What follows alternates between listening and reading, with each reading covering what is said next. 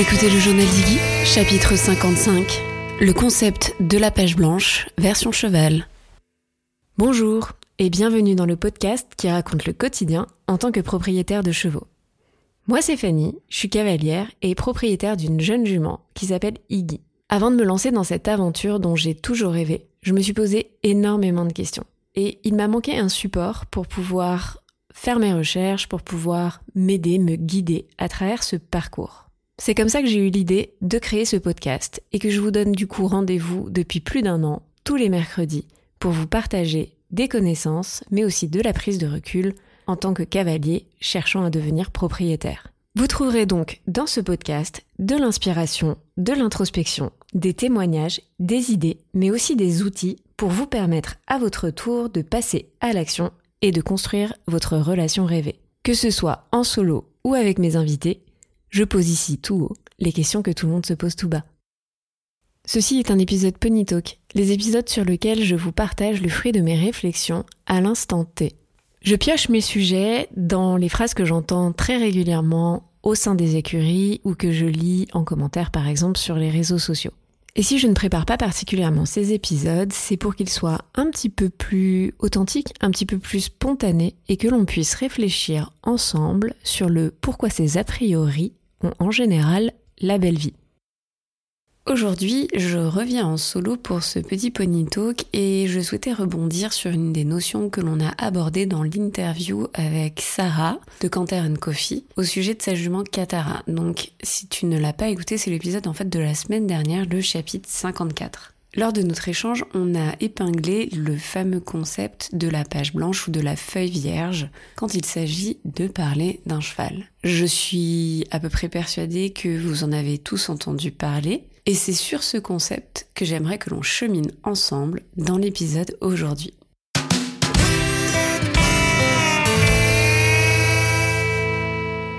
Bon, avant de rentrer réellement dans le vif du sujet, je me dis que ça peut être intéressant un petit peu quand même de rafraîchir cette notion de concept de page blanche ou ce concept de feuille vierge ou de page vierge ou de feuille blanche. Alors, qu'est-ce que c'est que ce concept? Ce concept, c'est partir du postulat que plus un cheval sera jeune, plus un cheval sera inexpérimenté, plus vous aurez une belle page blanche sur laquelle vous pourrez écrire son histoire aux côtés des humains. Ainsi, plus le cheval sera jeune et donc inexpérimenté, moins il aura eu d'associations négatives par exemple avec l'homme, moins il n'aura d'expérience, de mauvais apprentissage avec nous. C'est donc de ce point précis que j'aimerais discuter de cette notion aussi d'apprentissage dans ce pony talk. Déjà pour mettre tout le monde à l'aise et pour ceux qui n'auraient pas écouté en fait l'interview avec Sarah, il faut savoir que moi-même j'utilise souvent ce concept et moi-même Typiquement, c'est la raison, entre autres, pour laquelle j'ai choisi un jeune cheval et j'ai choisi Iggy. C'est donc avec une bonne dose d'autocritique que j'essaye d'aborder ce nouveau sujet ici sur le podcast. Mais ça me semblait un petit peu important de le débunker aujourd'hui avec vous, étant donné que ben, dans quelques temps, je vais démarrer la première promo du programme Devenir propriétaire et qu'il était important pour moi de poser ici ces quelques mots à ce sujet. A priori, je pense que maintenant, ce concept est à peu près clair pour tout le monde.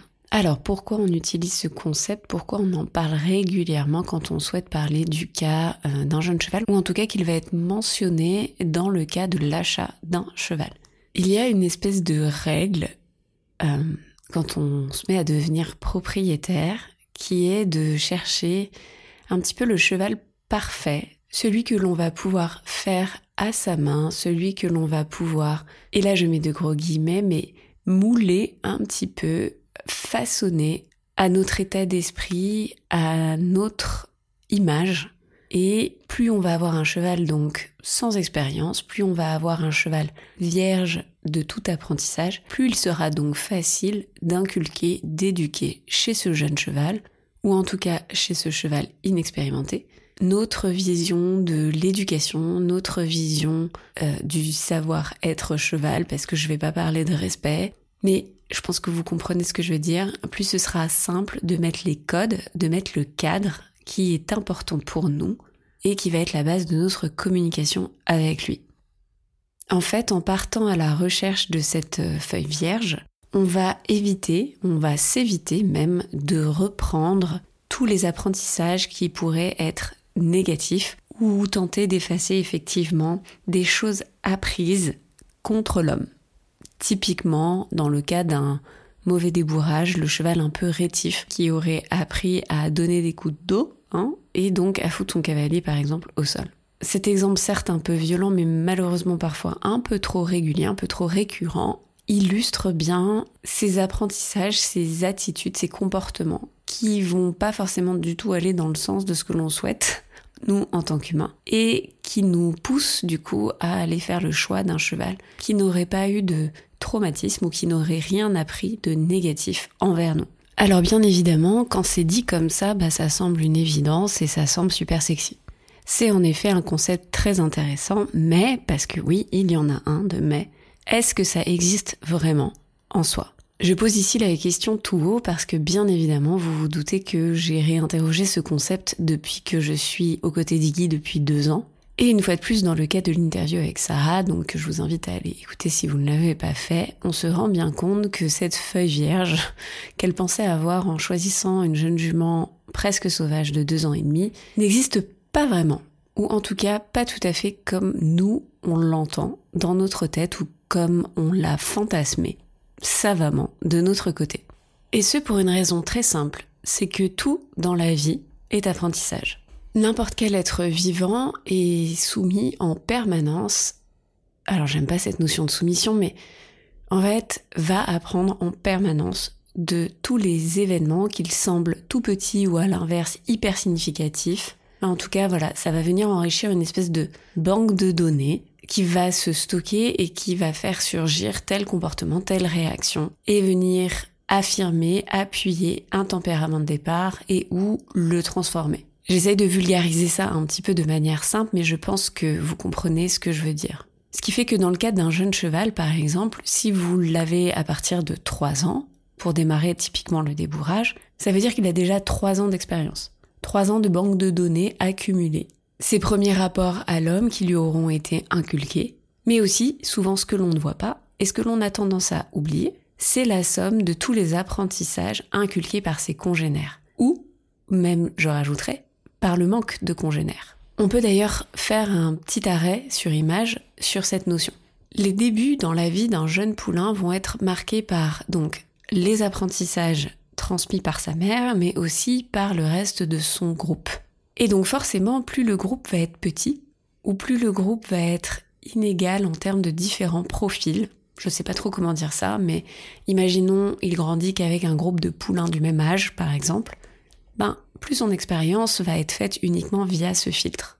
Ça veut dire que vous ne vous en rendez peut-être pas compte sur le moment, mais ce jeune poulain, ce jeune cheval, finalement ne va être à peu près codé que par d'autres congénères du même âge. Basiquement, ça ressemble à mettez des enfants de CP tous ensemble sans maîtresse, sans adulte, et espérer qu'ils arrivent à faire leur propre apprentissage de la vie tout seuls. Grosso modo, je pense qu'à la fin de l'année, vous avez une vingtaine de démons qui n'ont eu aucune régulation, ni émotionnelle, pas de cadre, etc., etc. L'image semble peut-être un peu grossière, mais je pense que c'est assez révélateur. Donc si je reprends dans le cas de mon jeune poulain, ses premières années aux côtés de sa mère, aux côtés de son groupe, va être une énorme source d'apprentissage dans ses codes sociaux vis-à-vis des autres chevaux. Et ça, cette petite nuance, ce petit détail, c'est ultra important pour vous, futurs propriétaires. Pourquoi? Parce que vous êtes responsable de votre cheval, certes quand vous êtes avec lui, mais aussi sans lui. Et a priori, à moins que vous ayez le cadre parfait pour pouvoir héberger ce cheval, vous allez quand même avoir besoin qu'il ait appris à se comporter dans un groupe avec différents individus et qu'il connaisse les codes sociaux équins. Ce qui m'amène donc au deuxième point, c'est que le jeune cheval apprend donc de ses congénères, mais il apprend également de son environnement. Et en tant qu'humain, on peut avoir envie de maîtriser l'environnement, mais des fois, il faut aussi savoir lâcher, savoir comprendre qu'on ne peut pas tout maîtriser. Ce deuxième point sur l'environnement, c'est donc pour prendre conscience qu'en fonction de là où est situé l'élevage, la manière dont les infrastructures sont distribuées, le type d'engin que votre cheval va rencontrer, donc est-ce qu'il va fréquenter des tracteurs par exemple, est-ce qu'il va être habitué potentiellement à mettre les pieds dans l'écurie, à mettre les pieds dans une carrière, donc tout ce paysage va venir enrichir sa banque de données personnelle. Ce qui va vous aider, vous, par la suite aussi, à pouvoir construire sur cette base de données liée à l'environnement. Et c'est bien tout cet ensemble d'apprentissage dont il faut tenir compte quand on réfléchit au concept, je trouve, de feuille vierge, de page blanche, on a vite fait de souvent se focaliser uniquement sur les interactions que le poulain, que le jeune cheval, ou que le cheval tout court, aura eu avec l'homme. Alors que finalement, ce qui va constituer son caractère, c'est la somme des différentes interactions qu'il aura eues, que ce soit avec l'humain, mais aussi donc avec ses congénères et avec son environnement. Le cheval n'apprend pas juste avec nous, à nos côtés. Il apprend aussi quand on est absent de son quotidien. D'ailleurs, tout apprentissage est dû à la présence ou à l'absence d'un stimulus. Et s'il y a une seule chose que j'aimerais que l'on retienne donc de cet épisode, de ce petit cours Pony Talk, et ce sur quoi j'ai envie aussi de vous faire parler sur Instagram par exemple, nous ne sommes pas l'unique vecteur d'apprentissage pour le cheval. Et autant on peut à peu près maîtriser ce que le cheval apprend de nous, mais on ne peut pas maîtriser l'ensemble des apprentissages du cheval il faudra accepter de faire avec, avec le fait que justement le cheval apprend avec nous et aussi sans nous. Bon, je pourrais encore continuer plusieurs heures, je pense, sur cette notion d'apprentissage, mais ce n'était pas forcément le sujet pile poil euh, de ce Pony Talk. Je vais donc m'arrêter ici. Avant de finir, j'ai envie d'innover un petit peu et de prendre le temps de vous remercier, vous, euh, les auditeurs qui laissaient des messages sur Apple Podcast ou Spotify. Donc déjà, sachez que je les lis tous et que ça me fait extrêmement plaisir. Et là, aujourd'hui, j'ai envie tout particulièrement de remercier Kira qui m'a laissé un avis mercredi dernier. Je suis hyper émue d'apprendre que tu as donc découvert ce podcast la semaine même où tu as acheté ton cheval.